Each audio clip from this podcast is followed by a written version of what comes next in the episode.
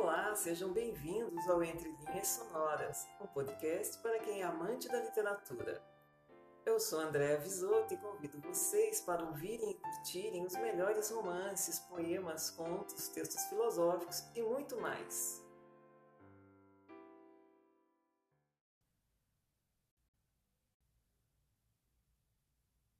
Gregório de Matos e Guerra é considerado o primeiro poeta brasileiro, representante na literatura do movimento artístico que seria chamado de barroco.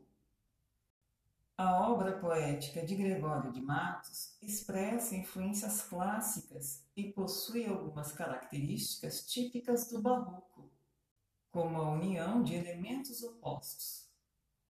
Há os poemas líricos amorosos, filosóficos ou religiosos.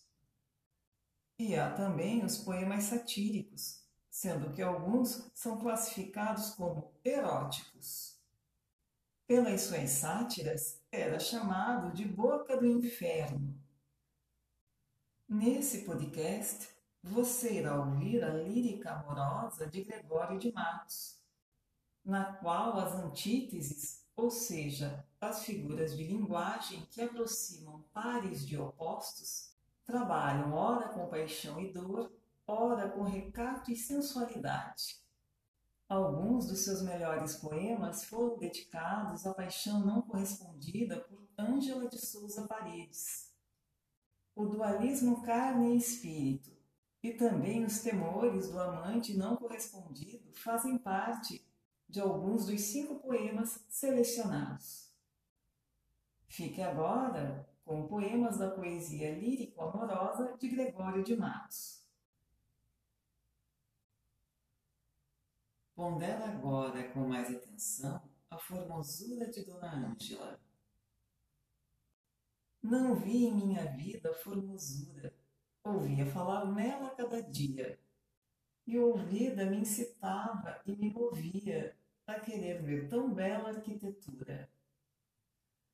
Ontem a vi por minha desventura, na cara, no bom ar, na galhardia de uma mulher que em anjo se mentia, de um sol que se trajava em criatura. Me matem, disse então vendo abrasar-me. Se esta coisa não é, encarecer-me. Sabia o mundo e tanto exagerar-me. Olhos meus, disse então por defender-me se a beleza hei de ver para matar-me? Antes, olhos, cegueis do que eu perder-me. Rompe o poeta com a primeira impaciência, querendo declarar-se e temendo perder por ousado. Anjo no nome, Angélica na cara. Isso é ser flor e anjo juntamente ser angélica flor e anjo florente, em quem, se não em vós, se uniformara? Quem viria uma flor que a não cortara? De verde pé de rama florescente? E quem um anjo vira tão ausente que por seu Deus ou não idolatrara? Se como anjo sois dos meus altares, Fores o meu custódio e minha guarda, livrará eu de diabólicos azares. Mas vejo que tão bela e tão galharda, posto que os anjos nunca dão pesares, sois anjo que me tenta e não me guarda. Admirável expressão que faz o poeta de seu atencioso silêncio largo em sentir, em respirar sucinto. Peno e calo tão fino e tão atento, que fazendo disfarce do tormento, mostro que o não padeço e sei que o sinto. O mal que fora encubro, ou que desminto dentro do coração, é que o sustento. Com que para penar é sentimento, para não se entender, é labirinto. Ninguém sufoca a voz nos seus retiros, da tempestade é o estrondo efeito. Lá tem ecos a terra, um mar suspiros. Mas ó do meu segredo o autoconceito, pois não chegam a vir à boca os tiros dos combates que vão dentro no peito. Aos afetos e lágrimas derramadas na ausência da dama a quem queria bem.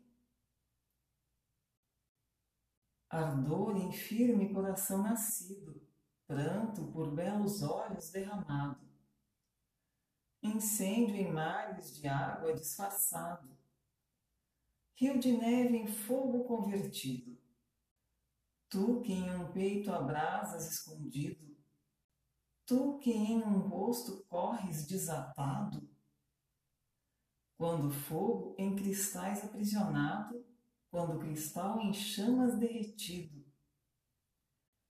Se és fogo, como passas brandamente? Se és neve, como queimas com porfia? Mas ai que andou amor em ti prudente, pois para temperar a tirania, como quis que aqui fosse a neve ardente, permitiu parecer-se a chama fria. Segunda impaciência do poeta. Cresce o desejo, falta o sofrimento. Sofrendo morro, morro desejando. Por uma e outra parte estou penando, sem poder dar alívio ao meu tormento. Se quero declarar meu pensamento, está-me um gesto grave acovardando. E tenho por melhor morrer calando, que fiar-me de um nécio atrevimento. Quem pretende alcançar, espera e cala. Porque quem temerário se abalança, muitas vezes o amor o desiguala.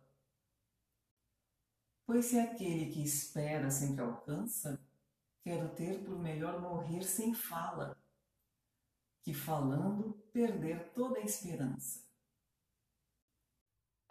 E assim encerramos mais um episódio de Entre Linhas Sonoras, o podcast para os amantes da literatura. Nos encontraremos na próxima semana. Aguardo vocês. Até lá!